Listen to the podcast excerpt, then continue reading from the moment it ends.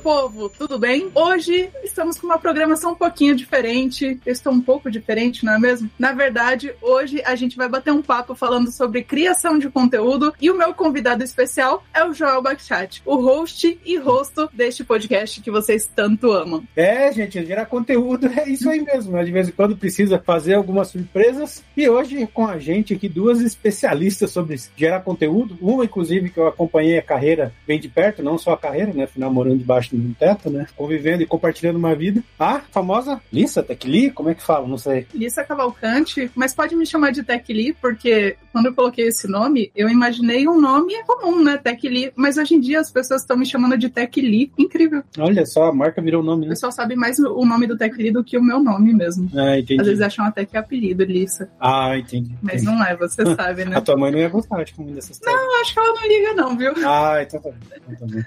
Beleza. E com a gente aqui também hoje, a Ana Tech Dev, também conhecida pelo pai e pela mãe dela como Ana Maria Silva, bateu um papo aqui com, com a gente sobre essa ideia de geração de conteúdo. Afinal, eu acho que tem muita gente que está fora desse mundo de tecnologia que se espelha nelas, nessas histórias que muito legais que elas contam para tomar decisões importantes, né? De como começar na carreira, de como pegar uma dica daquele site bacana que vai te ajudar nisso. E eu acho que, pelo que eu vejo, eu acompanho essas histórias, dá pra gente falar bastante conteúdo aí. Então, meninas, por favor, se apresentem aqui devidamente, suas páginas, o que vocês têm fazendo, o trabalho que vocês estão fazendo como desenvolvedoras, como geradores de conteúdo. A palavra de vocês vocês. Oi, gente. Eu agradeço o convite, primeiramente, né? Agradeço o convite da Alissa, do, Joel também, da Orange Juice também. E eu vou me apresentar. Meu nome é Ana Maria, né? Como o Joel já falou. Eu tenho 33 anos. Faz mais ou menos um ano que eu comecei com a criação de conteúdo com a página, né? Eu já tinha uma página aberta, mas assim, não criava conteúdo, só compartilhava. E aí eu comecei a criar esse conteúdo mais voltado para tecnologia e para front-end, que é uma área que eu, que eu me interesso mais. E aí foi aí que eu decidi compartilhar mais conteúdo sobre essas duas áreas. E aí, desde então, eu tenho criado conteúdo e fazendo esse trabalho na internet, eu tenho aprendido muito com essa comunidade tech também, e com as perfis de mulheres também, como da Alice também, que me inspira muito, e muita gente que eu tenho conhecido através da, da página. Damas e cavalheiros, vocês que me acompanham lá no techly.com.br já estão acostumados a chamar vocês assim. Eu, assim como a Ana, me acompanho diariamente. Meu nome é Lissa Cavalcante, eu sou desenvolvedora de software front-end e ao mesmo tempo tempo que eu decidi fazer a minha transição de carreira da área dos negócios para a área da tecnologia, me tornar desenvolvedora, eu também decidi que eu iria começar a compartilhar a minha jornada de aprendizado nas redes sociais. O que eu não sabia e nem desconfiava era que a gente se tornaria uma comunidade tão grande quanto nós somos hoje. Hoje, nós totalizamos só no Instagram mais de 70 mil pessoas, fora as outras redes sociais. E acompanho, como eu falei, né, várias outras criadoras e criadores de conteúdo também, que agregam tanto valor assim como a Ana, diariamente tá ali no Instagram, a gente troca muita figurinha, a gente conversa ali pelo direct e a gente é, acaba construindo um conteúdo muito semelhante e ao mesmo tempo muito diferente. Cada uma coloca um pouco da sua personalidade a respeito daquilo que vai disseminar para as pessoas e mesmo que tecnologia seja um assunto teoricamente frio, com essa nossa personalidade, a nossa jornada inclusa em toda essa história que a gente vai contando ao longo do tempo, se torna algo muito realmente singular. Eu comecei a produção de conteúdo esse mês. Eu tava fazendo as contas, vai fazer dois anos. Vão fazer dois anos. Caramba, que eu isso. estou produzindo conteúdo, né? Você acredita? Junto com a minha transição de carreira. Então, para mim é uma honra poder estar aqui hoje. Agradeço mais uma vez ao Joel e a toda a equipe do Orange Juice por me convidar novamente. Eu acho que eu já posso pedir música, né? Segunda ou terceira vez aqui, vou pedir uma música.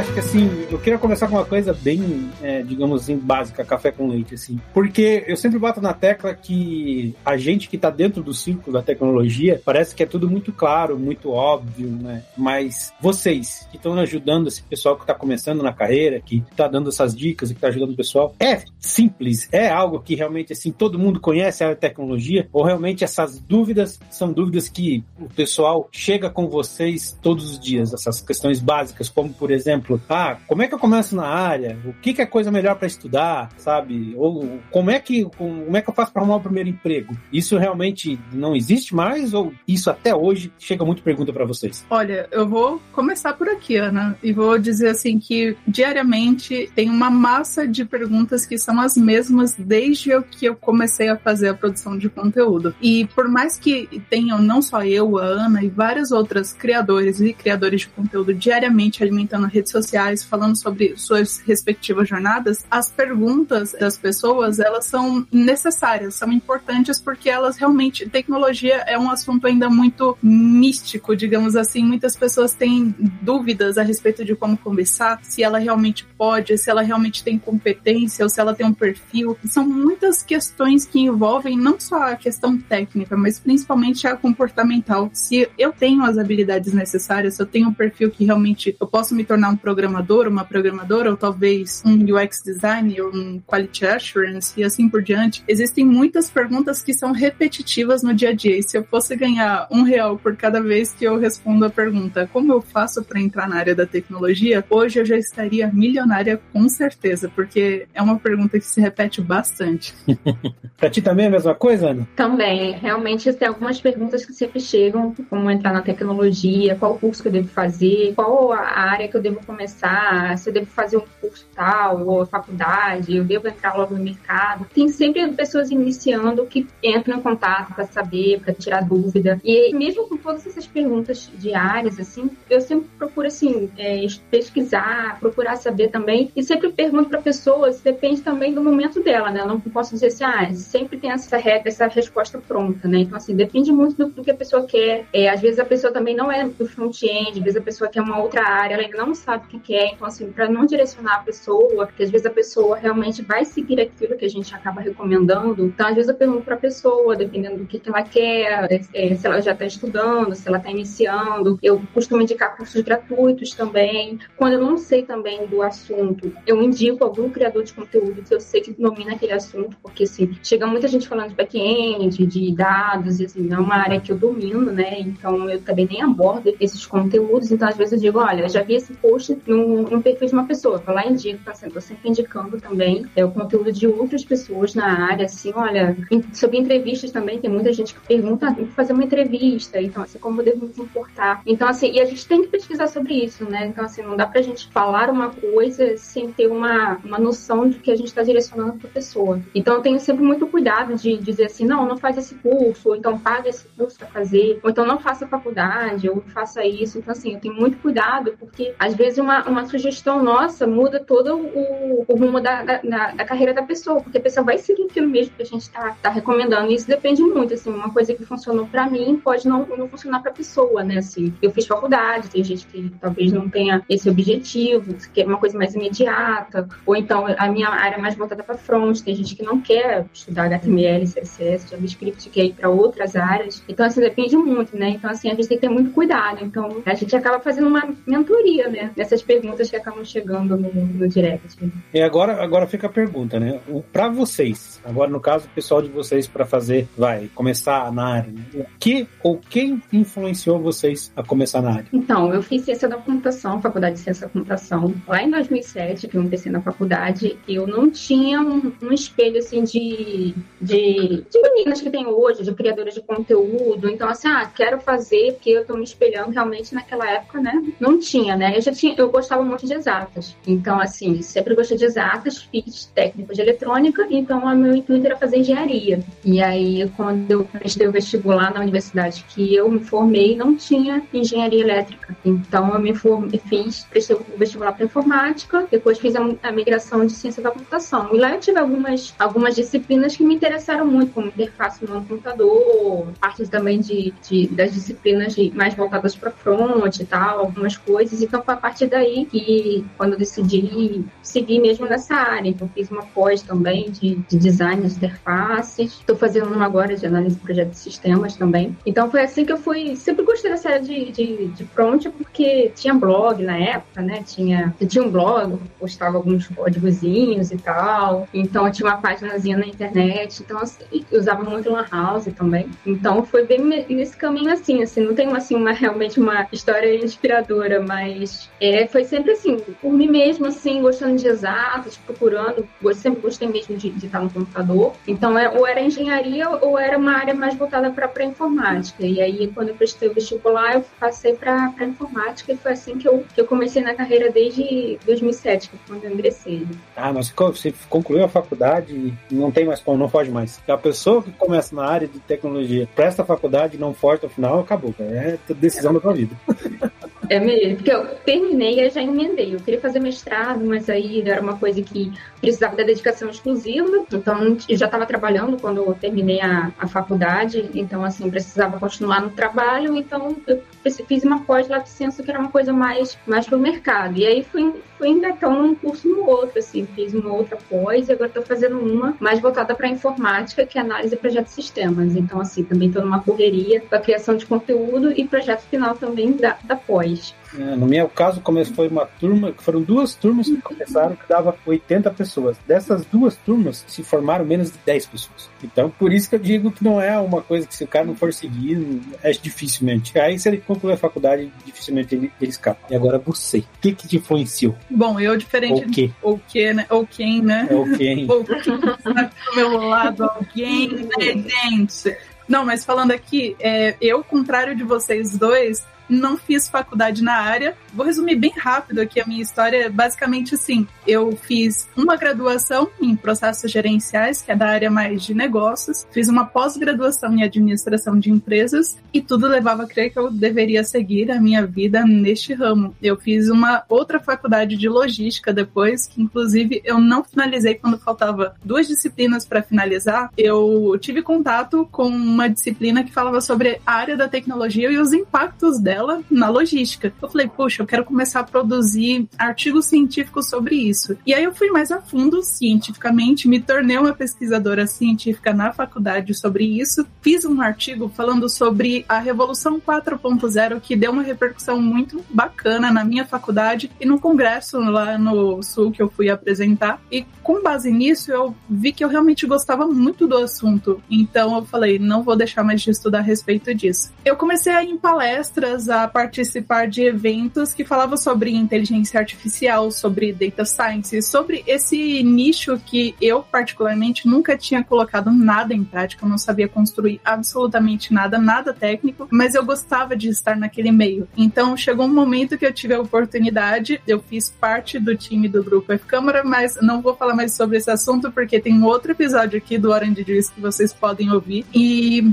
basicamente entrei no grupo F Câmara e foi onde eu realmente tive mais contato com todo esse meio do desenvolvimento de software, como que funcionava a construção de um aplicativo, como que era o entendimento dos requisitos de um cliente, como que um desenvolvedor transformava um código, aquele monte de letrinha numa tela preta, em algo que realmente ia ser usado por pessoas depois e como os UX designers transformava aquilo numa excelente experiência para o usuário final e assim por diante, eu me encantei. Até então eu trabalhava mais na área de relacionamento na, na área do, da tecnologia e depois de um tempo eu entendi que eu gostaria de experimentar a parte técnica. Foi onde eu saí do grupo F Câmara e aí eu experimentei me tornar uma desenvolvedora de software e eis-me aqui, estou aqui hoje sendo desenvolvedora de software front-end. Para falar para vocês, a minha história não foi uma história linear, né? Teve vários pontos de influências na minha decisão, na minha carreira, nos meus estudos e assim por diante. Mas assim, pessoas que me influenciaram muito, claro. O Joel não é é porque é o meu marido, mas ele me influenciou muito, porque no início, quando eu decidi fazer, começar a estudar tecnicamente, ele me ajudou e me direcionou em vários pontos. Muita gente, uma das questões que você falou, né? Quais perguntas que mais surgem pelas pessoas? Ah, como entrar na área técnica? Uma das perguntas mais comuns é: o que, que eu devo estudar? E eu podia ter tido essa, esse questionamento no início, só que eu não precisei ficar na dúvida e cair no erro de estudar várias linguagens de programação, por exemplo, porque eu tive um ótimo direcionamento relacionamento com o Joel, né? Nesse momento a gente já tinha o nosso relacionamento estabelecido e ele me tutoriou em toda essa jornada.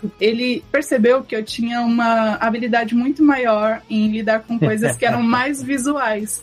E como que você descobriu isso? Quer contar um pouco? É, é, tem coisas que tem que ser estimulada, né? Não tem jeito, né? A minha percepção que eu falei, que eu falei, ela tem que ser front. Porque eu tentei ensinar algumas coisas para ela antes, eu via que me empolgava, assim, mas ela queria continuar tentando. Falei, tá bom. vou tentar uma abordagem diferente. Aí eu peguei um kit de Arduino, um monte de LED, um monte de LEDzinho assim. Aí comecei com o desafio: faz esse LED piscar, agora faz esse LED piscar e depois esse. Agora faz os LED piscar numa sequência. Aí começou o desafio. Quando envolvia LED e os negocinhos piscar, o olhinho dela brilhava. e aí, daí em diante, eu não parei mais. Ele me mostrou que o que eu gostava era a parte mais de front-end, então eu fui seguindo o caminho de estudar o HTML, CSS, JavaScript, assim por diante. E o Joel foi nessa jornada toda uma baita inspiração para mim na questão de estudos mesmo. Agora, para falar é, na criação de conteúdo, teve alguém que me inspirou sim no início, foi a Nina Talks. Quem não conhece, a maioria, quem se você conhece eu e a Ana, provavelmente você conhece a Nina com certeza.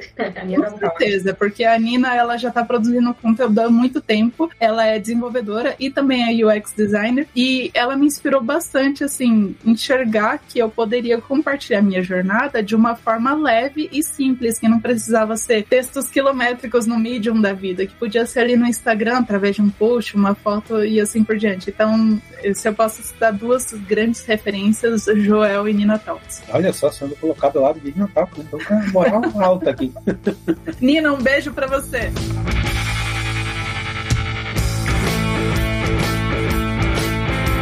E tem outra pergunta agora, porque assim, eu costumo dizer que eu sou um, não sou um influencer, eu sou um má influenciador, é diferente. Então, assim, eu sempre estudei muita tecnologia. A tecnologia era, sempre foi meu hobby, também o meu trabalho nesse sentido. Então, eu sabia muitas linguagens. Na época que eu comecei a trabalhar em empresas maiores, nesse sentido, a galera começou a ter um certo preconceito comigo. Um preconceito no sentido assim, pô, isso já, eu tô velho agora, né, gente? Pelo amor de Deus. Mas quando eu era mais novo, a galera olhava pra mim, 20 e poucos anos, e falava, cara, como é que esse cara manja de tanta tecnologia, sendo tendo essa idade. E aí, para provar que eu sabia, eu comecei a fazer vídeos pro YouTube mostrando as coisas que eu fazia. Então eu sempre falo aqui, né? Ah, realidade aumentada, todo mundo fala hoje em dia. Cara, eu fazia realidade aumentada em 2010. Em 2010, muito tempo atrás. E coloquei, comecei a colocar esses vídeos lá para mostrar que realmente sabia, fazia aquilo que eu, que eu sabia. E aí, cada vez que alguém me questionava, olha aqui, ó, só mandava o link, tá aqui, meu conhecimento, tá tudo aqui. Hoje tá uns 5, 6 anos parados lá, o, o, esse canal, nem mexo mais. Mas para vocês, eu queria saber. que estimulou a vocês a começar a realmente gerar esse conteúdo? Qual foi a ideia de vocês por trás de gerar? Já entendi o que inspirou e tal, mas por que começar a colocar o conteúdo, a jornada de vocês na internet? Né? O que, que vocês buscavam com isso? Para mim é muito simples. Eu tinha muitas dificuldades, como qualquer pessoa que está aprendendo a programar, e eu achava que de alguma forma, se eu documentasse minha jornada, se eu compartilhasse com a internet, alguém, pelo menos uma pessoa, poderia ser ajudada por. podia estar passando pela, pela mesma dificuldade que eu. Então eu achava que seria útil eu compartilhar isso com, mesmo que fosse uma pessoa. Só que eu não sabia que a proporção ia se tornar muito maior. Mas uh, o meu objetivo principal era documentar minha jornada e ajudar pelo menos alguma pessoa que tivesse a mesma dificuldade que eu. Quando eu tive a ideia de, de criar uma página e, e oficializar essa questão de ter uma identidade visual e ter um segmento para seguir, que eu quero front-end, então meu objetivo era eu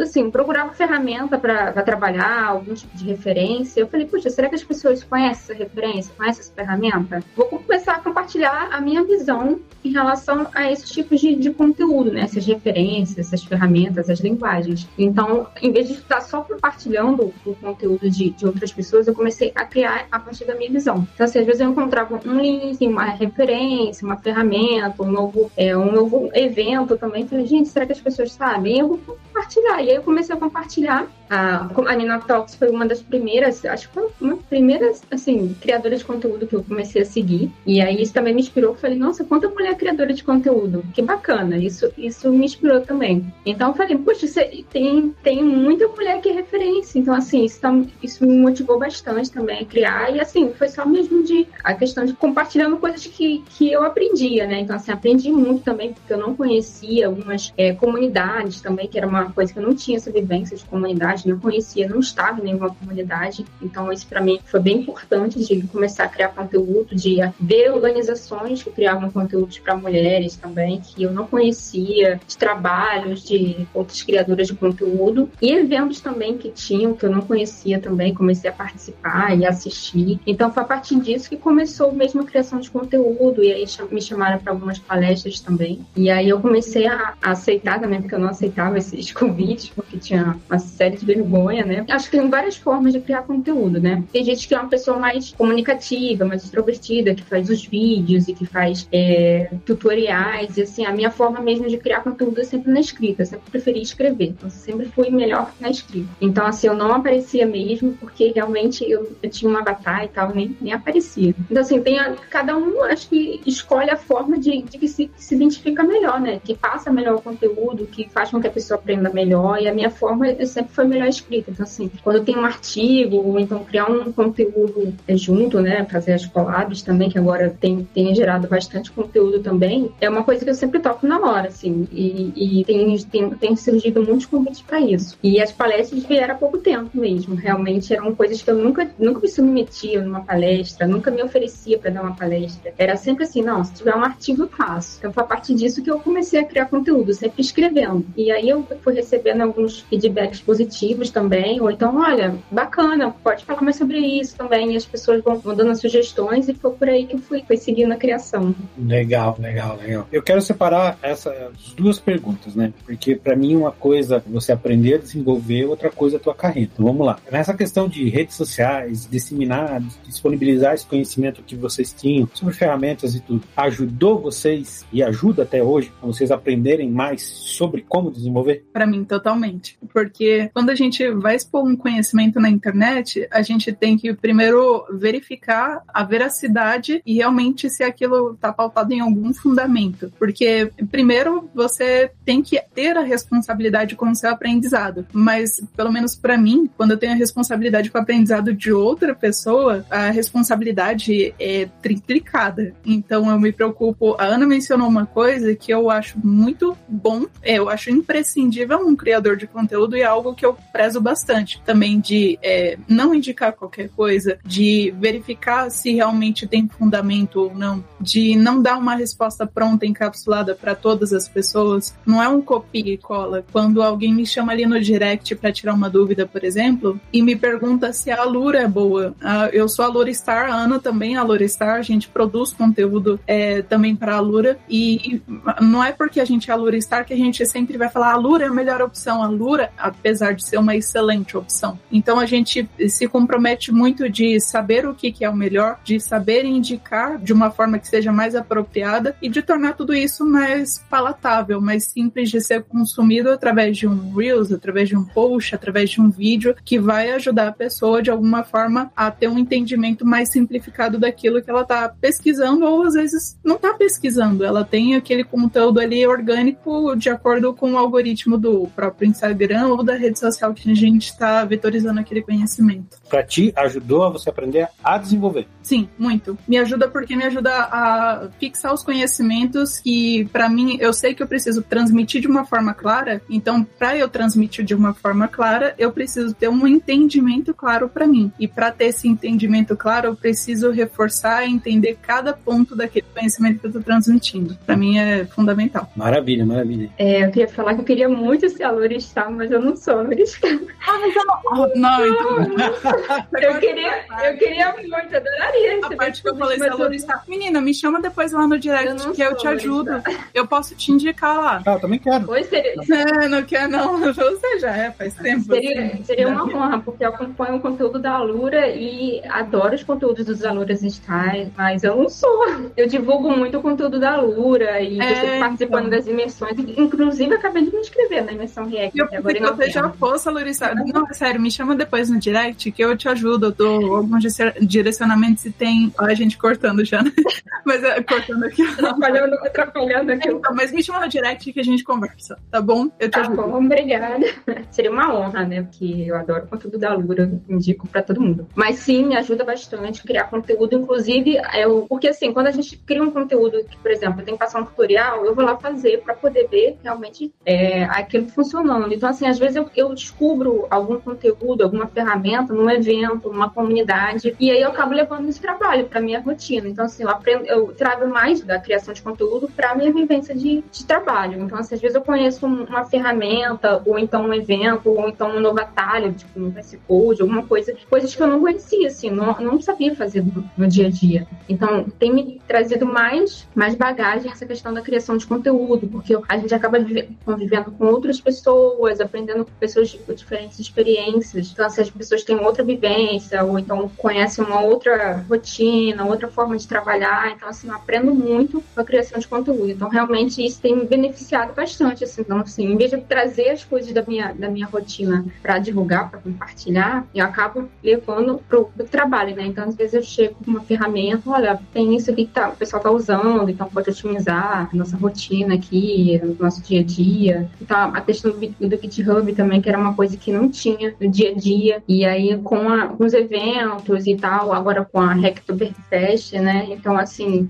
eu acabei tendo que mexer mais. Então, é, são coisas que a gente vai aprendendo bastante. Então, acho que me ajuda bastante a criação de conteúdo. É, eu também tenho opinião, assim, sobre isso. E isso é uma... aproveitar até o espaço para dar uma dica pro pessoal, né? Então, para mim, hoje em dia, o maior desafio das empresas é a continuidade. E assim, por que, que eu falo das empresas? Se, porque se é desafio das empresas, vai ser desafio dos devs, das pessoas que estão pensando em se tornar lideranças, assim. E isso é um assunto que para mim é extremamente tecnológico. Por quê? Se você pegar, por exemplo, vamos pegar Martin Fowler, um dos maiores escritores que a gente tem e que fundador de microserviços dentro da, da TopWorks, né, que produziu toda, toda essa ideia. Microserviços, ele acaba sendo não um modelo de arquitetura, ele acaba sendo um modelo de cultura, que tem a ver com maturidade do time, tem a ver com outras coisas. Se a gente pegar outras referências, Daniel Kahneman, né, que falou, tem um ótimo livro chamado Design para arquitetos. Na segunda página do livro, Daniel Kahneman ele fala, né, o arquiteto hoje em dia, o desenvolvedor, ele é uma pessoa com três pilares: tecnologia, pessoas e produto. Então, assim, nota que ele não deixa o cara mais com um aspecto só dev, ele deixa um cara com um aspecto que ele também sabe, tem que saber lidar com as pessoas e ele também tem que saber lidar com o produto. Cito o Instituto Dora, do Google, que tem a Nicole,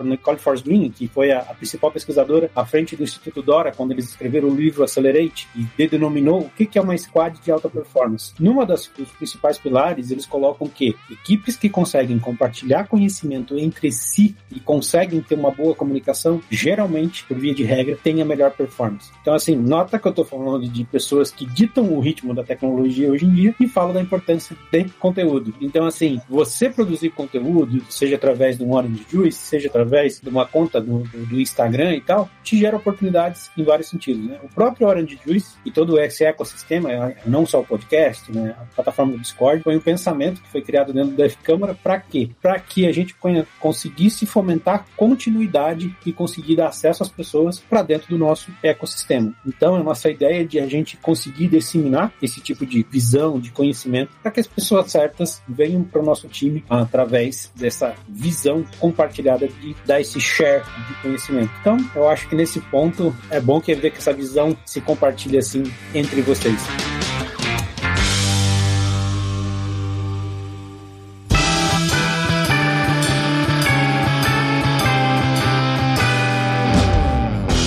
Vamos lá. Eu fiquei um ponto muito técnico aqui de vocês, falei, né? Que ajudou a desenvolver e tal. Mas carreira, essa ideia de vocês compartilhar conhecimento sobre tecnologia e tal, abriu portas para vocês, ajudou na carreira de vocês? Sim, me ajudou em vários sentidos, no sentido de abrir portas para palestrar em eventos, abrir portas para fazer parcerias com empresas de porte enorme, de porte grande, me abriu portas de conhecer pessoas que eu admirava muito. Uma delas é a própria Nina Talks, de conhecê-la pessoalmente, me abriu muitas portas mesmo. Valeu muito a pena. E para você, Ana, como foi? Também nesse sentido mesmo de, de conhecer mesmo, acho que o conhecimento, até também da, da parte de. A gente falou muito da habilidade técnica, mas também as habilidades interpessoais também, né? Porque toda vez que a gente acaba sendo convidada para dar uma palestra, ou então participar de uma live, um podcast, então acho que isso ajuda muito, né, no, no trabalho, né? De você estar numa reunião, poder saber se expressar e poder é, levar outra visão, né, para o ambiente de trabalho. Então, assim, acho que a minha, me abriu portas nesse sentido também, na questão de conhecer pessoas com outras é, experiências, pessoas que eu nunca, é, que admirava e não esperava, né, ter contato nos eventos e poder fazer parcerias também com grandes empresas e, e poder compartilhar um pouco do meu conteúdo com o público dessas empresas também e conhecer novas ferramentas, conhecer novos programas de formação, por exemplo, que eu não conheceria se eu não tivesse a criação de conteúdo, se eu não tivesse a página, porque eu sou do Rio de Janeiro, né? Então, assim, às vezes tem eventos que não chegam no Rio, tem muito São Paulo. Eu fui na Frontinha de São Paulo, por exemplo, conheci muita gente lá, assim, pessoalmente, muita gente que eu admirava, né, pessoalmente. E isso me abriu portas a partir da criação de conteúdo, porque eu não conheceria essa vivência, não teria essa vivência, não conheceria esse trabalho desse pessoal se não fosse pela criação de conteúdo, né? Então, assim, eu acho que a parte do network, do, da vivência em comunidade, eu acho que isso é o que é mais válido, assim, na, na criação de conteúdo. Eu acho que é dessa forma que me abriu portas.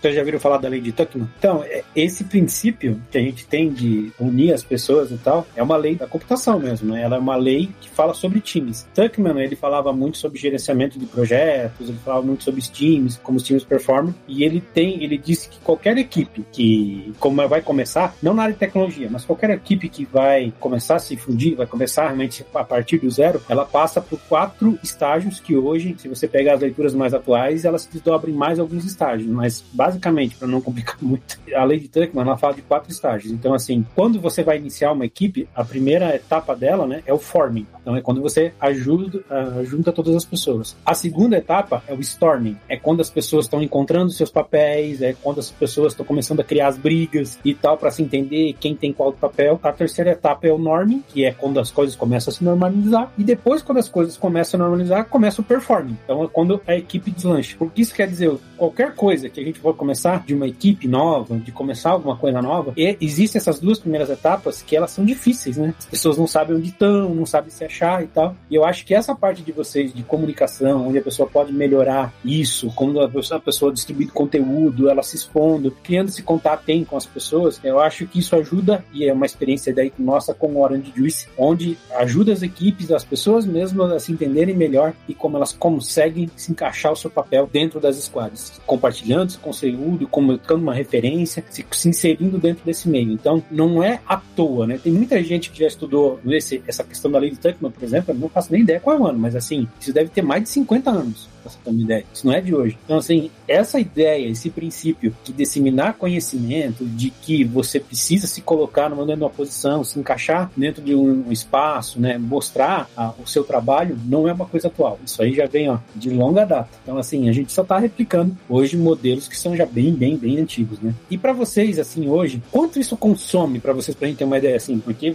a Ana falou aqui um pouco, a Alissa falou um pouco, mas quanto essa questão de gerar conteúdo, de fomentar, ocupa o tempo de vocês? Eu trabalho presencialmente, né? Então ainda tenho aquela questão do transporte público, né? Então ainda tem esse gasto de transporte. Eu estou fazendo uma pós e eu estou no projeto final. Então ainda tem a criação de conteúdo. Mas assim, eu não, não tô reclamando, porque eu gosto de criar conteúdo, eu gosto disso mesmo. Então, assim, o que eu posso fazer sempre é normalmente à noite, né? Então, assim, questão de participar de live, de, de palestra, criar conteúdo, então no final de semana. E isso eu consome mesmo, porque toda vez que você, pelo menos para mim, para criar um conteúdo, eu vou pesquisar para poder buscar referência, para mais de uma referência, se eu for citar datas, se eu for citar um fato histórico daquele conteúdo, se eu for citar uma referência, eu vou buscar para ver se realmente realmente aquilo ali é bom para indicar para as pessoas, se realmente é um conteúdo que é uma referência na área das, das pessoas. Então, assim, me consome bastante tempo. Então, é, então quando eu vou fazer alguma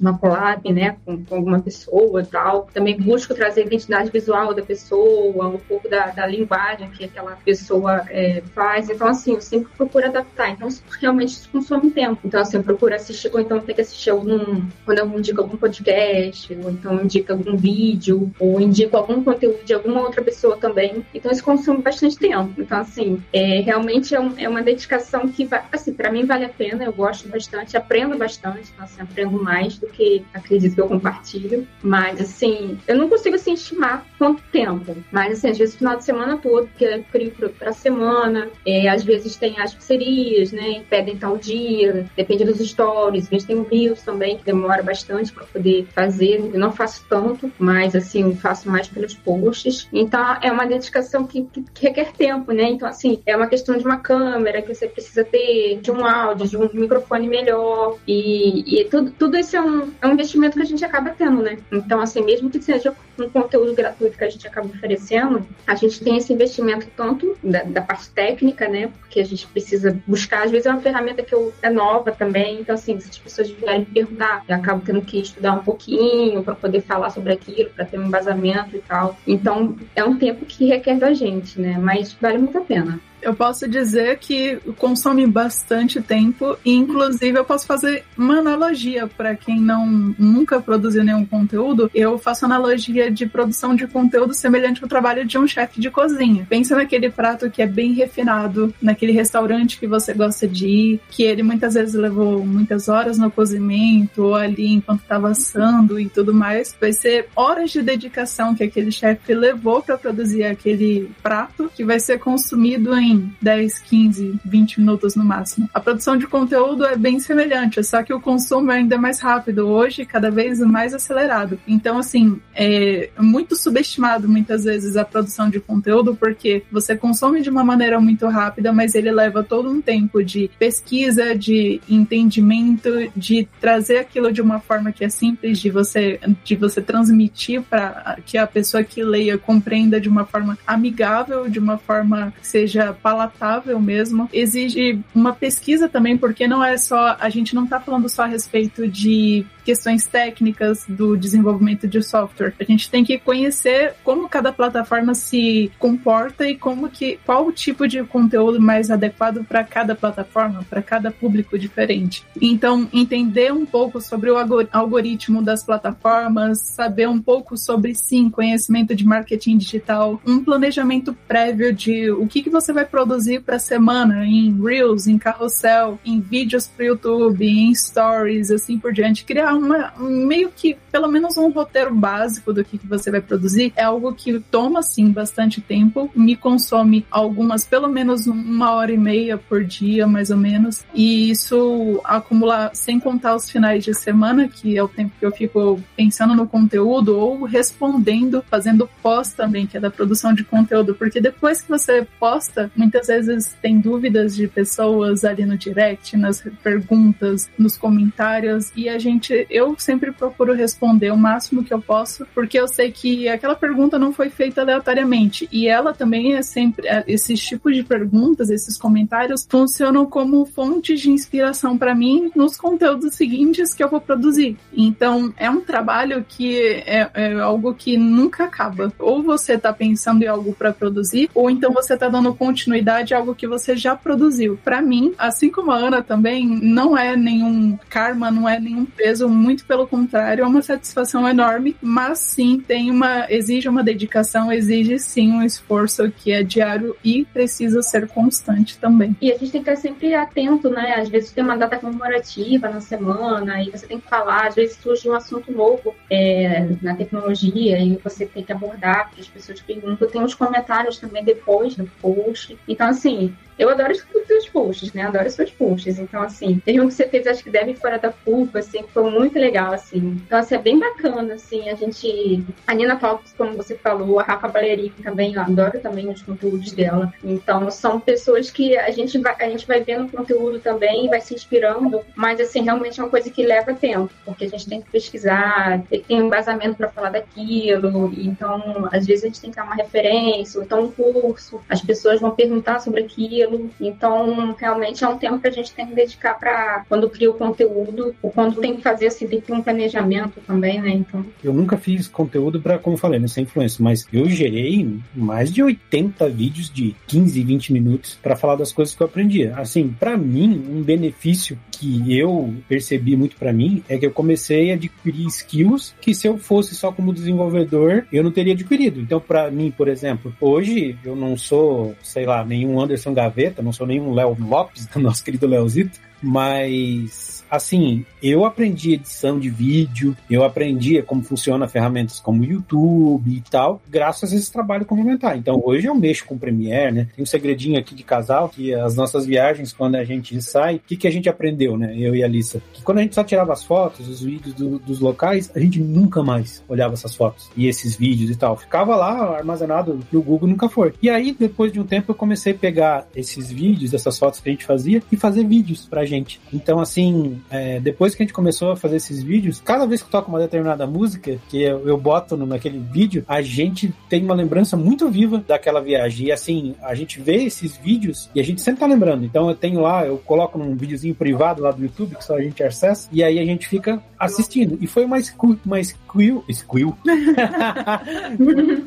que eu adquiri por causa dessa época de produção de conteúdo e tal. Então, assim, para mim, valeu muito a pena por causa dessas skills adicionais. Não sei se isso para vocês hoje também tem esse valor, essa percepção de vocês terem esse conhecimento que vocês não teriam se vocês não começassem a produzir isso. Para mim, sim, porque, por exemplo, para produzir um conteúdo ali, um carrossel, por exemplo, eu tenho muito essa questão visual, né? Sou front-end, então eu me preocupo com a forma como vai ser consumido o conteúdo, quais as frases, as palavras que vão ser primeiro consumidas num post, por exemplo, em detrimento de outras. Então, eu fui aí pesquisar sobre é, design mesmo de posts e eu aprendi muito, me ajudou muito na parte do desenvolvimento front-end a entender sobre a graduação de cores, sobre contraste, sobre regra de texturas, sobre como a gente aplica sombra e como isso impacta na percepção, se você quer trazer uma sensação, transmitir um sentimento de mais profundidade ou um pouco mais básico, um pouco mais flat. Então, assim, aprendi muita coisa ao longo desses dois anos, incluindo design, design para redes sociais, marketing digital, entender o algoritmo, que não foi nem curso, foi o dia a dia ali de estar presente nas redes sociais. Depois que eu fazia um post, eu sempre gostei, apesar de gostar muito de coisas visuais, eu gosto de acompanhar também gráficos, números. Então, eu vejo a performance dos posts, eu vejo o que, que performou bem, o que, que não funcionou, o que, que engajou mais a galera, o que, que não deu certo. Muitas vezes o que mais engajou a galera é porque muitas vezes mexeu com ela de alguma forma, ou às vezes é uma dificuldade ou alguma coisa que ela se identifica e que ela também passou junto aquele momento ou aquele, aquele tipo de sentimento que eu transmiti naquele Reels, naquele post. Então, assim, me ajudou em vários sentidos e agora eu vou falar o principal de todos. Me ajudou principalmente a entender mais sobre pessoas, porque redes sociais é muito óbvio isso, mas às vezes a gente se esquece porque a gente pensa, ah, um aplicativo, é uma forma de postar foto e vídeo. Não é. É relacionamento, é sobre pessoas, é sobre comportamento. Então, se você é um desenvolvedor,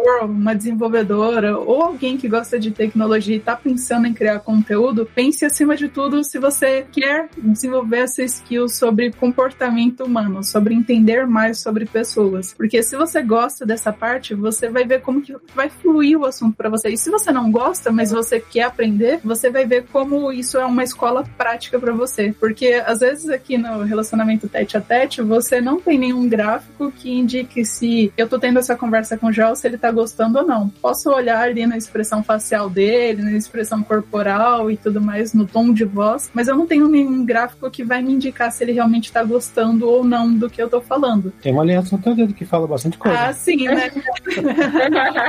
mas a, a, construção é diária, porque não adianta ter aliança, né? Se a conversa não for legal, você não ia gostar, né? Continuando, nas redes sociais você tem essa possibilidade. Enquanto você está produzindo conteúdo, você vai acompanhando o que está funcionando ou não. E praticamente todas as redes sociais que eu conheço oferece para o criador de conteúdo essa parte que é essencial de você ver as métricas, o engajamento, o que, que performou melhor, é, desde quando você tem um histórico, quando que você cresceu, quando que você diminuiu alguma coisa que você fez de errado e você tem essas métricas para acompanhar. Então é um estudo assim que ele é meio abstrato, tem os números, mas é um pouco abstrato, você precisa associar com fatos e entender o comportamento das pessoas. Para mim, esse foi o maior ganho de todos disparado, assim, 100% é saber mais sobre pessoas. E para você, Ana, como é que foi? Também essa questão das métricas também, né? Mas a gente aprende bastante, porque às vezes a gente acha assim, ah, não vou postar isso porque acho que todo mundo sabe, mas a gente coloca um para iniciante básico e, e um, um precisa de contar contato, fala, nossa, eu não conhecia, não conhecia essa ferramenta, não conhecia esse curso, é, obrigada pela, pela informação. Então, assim, acho que isso vale muito, né? Aquela pessoa que não conhecia uma coisa que você acha que, que era básica da tua área. Então, realmente, e tem, acho que tem outras formas também de, de criar conteúdo. A gente, por exemplo, eu tenho mais foco no Instagram, mas eu também, como eu não faço muito vídeo, não tenho canal no YouTube, eu fico mais focada na parte de, escrita, né? Então, eu tenho um repositório no, no GitHub também, que agora é colaborativo, que eu tenho recebido alguns, algumas contribuições, eu tenho uns artigos também que ó, eu, eu, gosto bastante de escrever. A gente acaba criando de outras formas. Tem playlist no, no Spotify também, a Lisa também tem. E, e, são formas da gente aprender de diversas formas. A gente vai descobrindo isso, não só com, com rios, com, às vezes, para quem é uma pessoa mais extrovertida, faz um rios mais, é, mais divertido e também é educativo da, da mesma forma, mas você pode fazer com artigos, você pode fazer com vídeo, pode fazer com livro. É, eu também faço a questão de desses repositórios também, que eu coloco alguns links lá, colaborativos, ou então indicando outras pessoas, conteúdos de outras pessoas. Então, assim, eu acho que realmente a gente aprende bastante, aprende, vai usando todas as ferramentas que, que a criação de conteúdo permite, né? Então, e a gente vai vendo o que, que realmente tem, tem atingido as pessoas. Ah, às vezes um post que a gente não, não espera alcança mais pessoas. Então, a gente acredita que mais pessoas precisavam daquele conteúdo, ajudou mais pessoas. Então, acho que isso é bem válido quando as pessoas entram em contato, porque ajudaram de alguma forma. Então, acho que a questão do quando mais pessoas salvam, né, os posts e tal. Então, realmente a gente aprende de toda forma, tanto como utilizar a parte de marketing do, do Instagram, saber ler as ferramentas das métricas, né, e aí poder criar e inovar também, que às vezes um conteúdo não funciona, mas aí você coloca ele de outra forma, aborda de outra forma, de outro, de outro tipo e, e às vezes alcança mais pessoas que você nem imaginava. Né? Maravilha, maravilha.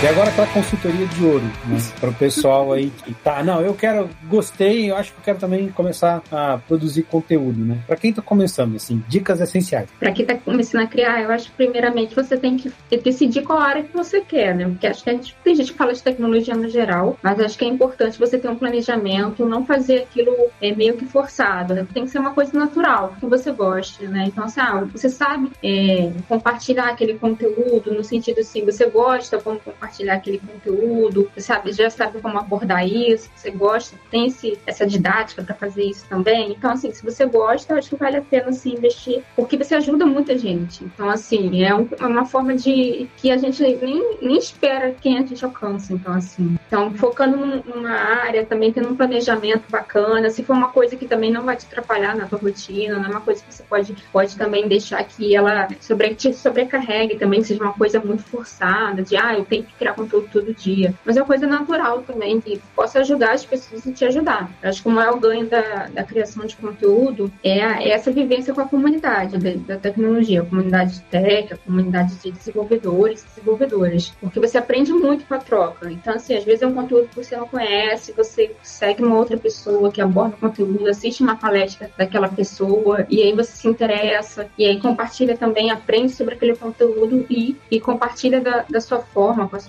visão de, de carreira, né? Então acho que e desenvolve muito também as habilidades interpessoais também. Então acho que vale muito a pena para quem está começando, assim, quem quer realmente compartilhar um conteúdo. Tem gente que, que entra em contato, ah, gostaria de compartilhar um conteúdo, é, para onde eu começo. Então assim depende muito, né, da, da forma. Tem gente que gosta mais de vídeo, tem gente que quer fazer uma coisa mais extrovertida, tem gente que quer falar sobre assuntos assim que são muito particulares, muito específicos. Às vezes a pessoa quer falar de uma área muito, sei lá, metaverso, assim, parece não vou saber saber, não saber te direcionar para isso. Se você tem um, domínio para isso, você tem uma referência para você fazer, então eu dou todo apoio, porque realmente você aprende muito. Bom, primeira coisa de tudo, é eu super recomendo que você comece numa jornada de compartilhar conteúdo. E se você tá ouvindo esse podcast em qualquer momento que seja, pode me chamar lá no direct que de alguma forma eu posso te ajudar. E a primeira coisa é, que eu digo para você é não espere um momento favorável, o ideal, o perfeito para você começar a criar conteúdo ou achar que você precisa ter um, uma sequência de 20 posts pronto para você começar a publicar. Não. Pensa num arroba, o nome de um arroba e como você quer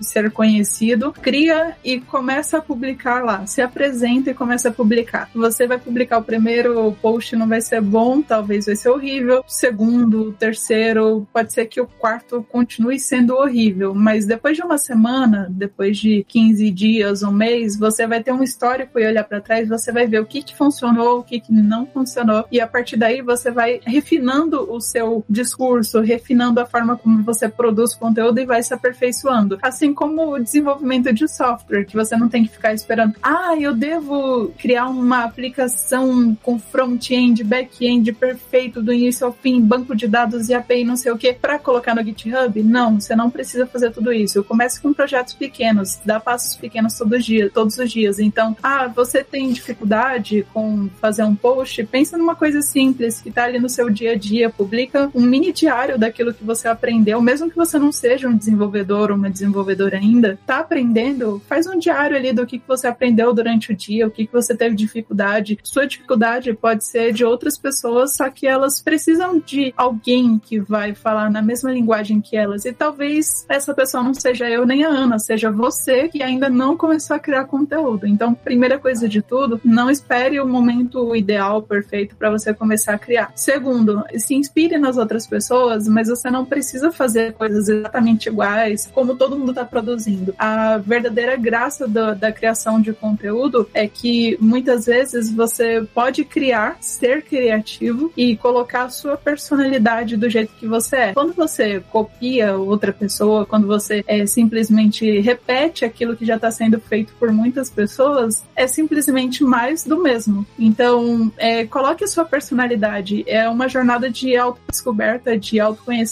também, mas vai descobrindo a sua personalidade e vai vendo o que, que funciona. E a terceira coisa que eu posso dar uma dica que é essencial para vocês é depois desses dois passos, aí você começa a refinar e pensar qual é o seu assunto nicho, qual é o seu público nicho, com quem você está querendo falar. A área da programação, a área da tecnologia é muito ampla, então não adianta você hoje falar sobre UX design e amanhã você está falando sobre quality assurance, depois de amanhã você está falando de arquitetura e no outro dia você está falando sobre inteligência artificial. Todos são assuntos de tecnologia e são muito interessantes, cada um no seu segmento. Porém, o público que vai te buscar, eles vão te buscar por saber que você tem consistência em um determinado assunto. Então, assim, eu vou dar o meu exemplo. Eu sou desenvolvedora de software front-end. Algumas vezes eu dou dicas ali que vão ajudar pessoas que também são programadoras back-end, que vão ajudar quem está em início de carreira e que vão ajudar quem está mais avançado na carreira. Mas se você reparar bem nos meus posts, no meu conteúdo, ele é sempre voltado ali para quem está num, num nicho muito específico, que é no front-end e iniciando na carreira. Não foge muito disso. Então pense em qual é o público com quem você quer falar. É uma pessoa de produto? Você está querendo falar com alguém que já sabe muito sobre dados, por exemplo? Ou você quer falar com alguém que está começando na área de testes? Então pensa qual é o tipo de público que você, com quem você quer falar e molde todo a sua comunicação com base nisso e construa conteúdos com base nisso. Então essas três dicas para mim são as principais e que eu aprendi exatamente na prática como que funcionava e eu quero passar isso de mão beijada aqui para vocês.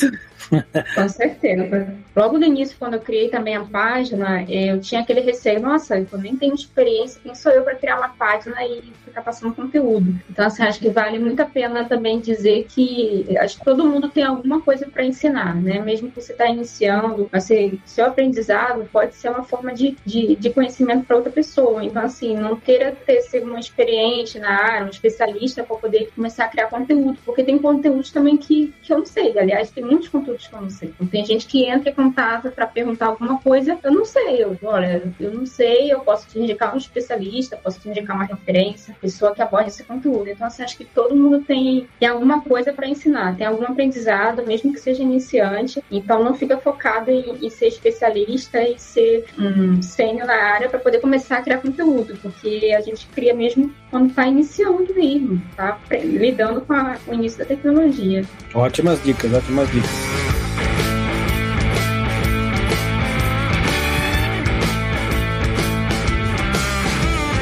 Maravilha. Eu acho que essa questão de, de, de, como você começar, eu não posso falar muito, mas eu acho que para qualquer assunto na vida, dá para dizer isso que eu vou colocar. Começa. Se tá afim, começa, né? Não fica esperando, né? Tá perfeito, tá com confiança, né? Começa. Eu acho que é o melhor jeito para evoluir. Não queira sair do 100 já, sendo que você tá saindo do zero, né? Eu, quando, quando eu comecei a editar os primeiros vídeos, por mais de novo, eu não sou nenhum especialista, mas, cara, eu olho os meus vídeos do começo, a Lisa sabe, né? Dos de casamento, né? Dos vídeos que eu fazia primeiro é uma coisa. Os que eu fiz agora por último são outra coisa. Então, assim, a evolução é constante. A gente não pode ficar, sabe, com medo dessa evolução. Eu acho que na produção de conteúdo essa regra também é bem válida. Né? Então, não adianta pensar que você vai sair do perfeito, não vai. Até porque, assim, né, você está se expondo na internet, se prepara para as críticas, né? E então, se prepara para você ter maturidade de saber separar, né, o joio do trigo. Então, é literalmente, né, aquilo que serve, né, pega aquilo, traz para você, transcende, né? Aquilo que não vale a pena, descarta, né? Relativiza, deixa pra lá, não vale a pena. Mas não deixa de ouvir o feedback, é importante. Só sabe, sabe saber o que, que vai te construir e aquilo que não vai te construir. Aquilo que não vai, que é só pra ser agressivo, cara, deixa pra lá. Abandona que não, não serve pra nada. Maravilha, maravilha, maravilha. E agora eu só queria deixar, agradecer aqui meu agradecimento por vocês terem participado, porque assim, eu acho que é um assunto que hoje em dia, essa comunidade que a gente tem de pessoas que geram conteúdo, ajudam muito a gente a acelerar essa questão de, de fazer essa transição de carreira, porque eu costumo dizer isso. Para nós, para mim, por exemplo, é muito natural como res respirar escrever um código. Tanto que eu sempre falo, para mim é mais fácil você perguntar qual linguagem eu não programo. Né? Eu, inclusive, concordo com o Uncle Bob. Para mim, a empresa não tem que contratar um cara que sabe uma linguagem. Quando contratar um desenvolvedor, você tem que ser agnóstico à linguagem. Isso, para mim, é um desenvolvedor. Minha visão. Tem gente que não vai concordar com isso. Então, eu concordo demais com o Uncle Bob que fala isso. Eu só queria agradecer e dizer para vocês, se quiserem aí, deixar uma mensagem pro pessoal, fiquem à vontade. Se quiserem fazer um merchan, o espaço de vocês. Eu quero agradecer o convite de, de participar aqui do podcast. Muito obrigada pelo convite mesmo. Realmente fiquei muito honrada em participar também. Eu acompanho muito o conteúdo da, do Grupo F Câmara, da, da de Juiz também. Então, da Alice também, sigo muito. Olha, foi uma das primeiras também que eu comecei a seguir na criação de conteúdo também. O conteúdo dela eu indico muito, já indiquei para algumas pessoas. Olha, a Alice falou sobre isso no post, eu indico. E adoro o conteúdo dela. Então, assim, é realmente essa troca é muito, é muito importante, assim, porque a gente aprende muito e, e esse papo foi bacana para a gente poder entender também como é que, é, como é que é as dificuldades que a gente passa, né, para poder criar o conteúdo. Mas é muito bacana, a gente aprende muito, eu aprendo muito, tenho gostado muito de, de criar conteúdo. Então, quero agradecer esse convite, né, espero que quem tem ouvido o podcast possa aprender e ter aprendido um pouco, né, com a nossa vivência nessa criação, que tenha estimulado também as pessoas a criarem conteúdo, incentivado as pessoas a, a começarem a criar conteúdo. E quem quiser também pode acompanhar a página lá, é ana.tech.dev. Sou mais focada no Instagram, mas eu tenho Twitter, tenho LinkedIn também, tenho artigos também, tenho repositórios, então assim, tem outras coisas que eu tenho criado também, criei uma playlist, criei uma,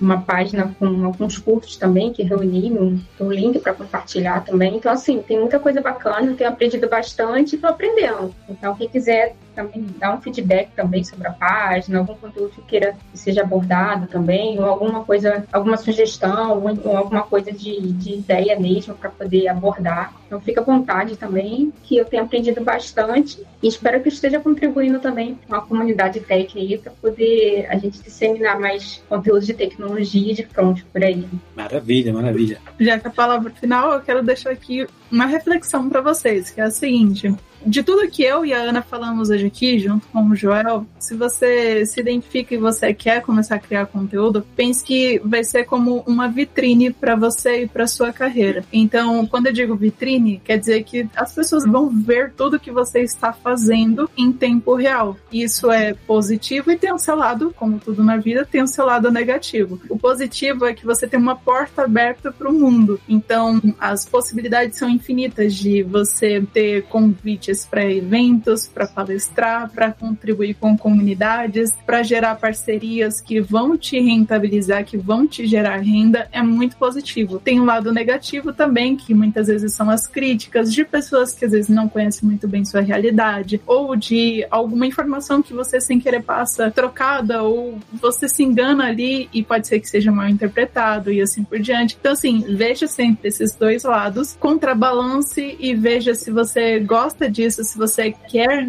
se propor a esse desafio e se você quer realmente se colocar nesse desafio, eu digo para você, mais importante de tudo é você manter uma consistência naquilo que você faz, seja no início de uma carreira, seja estudando programação, seja produzindo conteúdo. Não adianta você procurar iniciar perfeitamente e você durar só três dias ou uma semana, não vai ser tempo suficiente, um mês poucos meses não vai ser tempo suficiente para você ter acesso a todas as vantagens de criar conteúdo efetivamente. Para mim, a principal vantagem de todas é quando eu recebo, eu sempre mostro pro Joel, quando eu recebo alguma mensagem de alguém falando, poxa, Elissa, foi por causa de você que alguns meses atrás eu comecei a estudar programação. Foi por causa de um, Reels, um vídeo seu que eu não desisti de programar naquele dia. E assim por diante. Essa é a minha inspiração maior, saber que de alguma forma aquilo que eu estou produzindo está ajudando as pessoas. Então, se você tem esse desejo que queima, que arde no seu coração, vá em frente, vai com tudo, seja consistente e não desista. Para finalizar, quero agradecer de coração. Ana também super acompanha o, o, conteúdo dela já faz muitos meses, já faz mais de um ano, inclusive. É um prazer estar aqui com você hoje, dividindo esse momento da gente compartilhar sobre conteúdo e também compartilhar este momento com o senhor, meu marido querido, meu querido Dev Senior, que hoje viu toda a minha jornada desde o começo na criação de conteúdo, que foi super compreensível, por, compreensível comigo, porque várias vezes eu estive ali ausente, criando conteúdo nas horas extras e tudo mais, e ele sempre me ajudando, quando não, tá ali respondendo alguma caixinha de pergunta comigo, respondendo as perguntas que às vezes eu não sei responder, e aí eu chamo o meu Dev Senior, que me ajuda em todos os momentos. Vou emitir um boleto de um real para cada seguidor que aqui.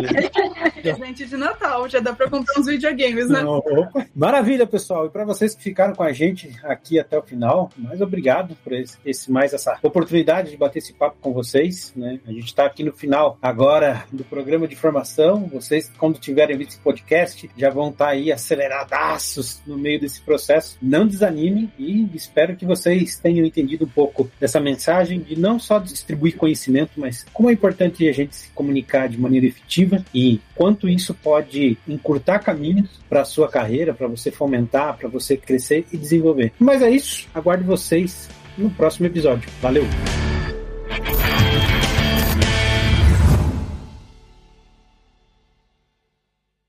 Este podcast foi editado por Radiofobia, podcast e multimídia.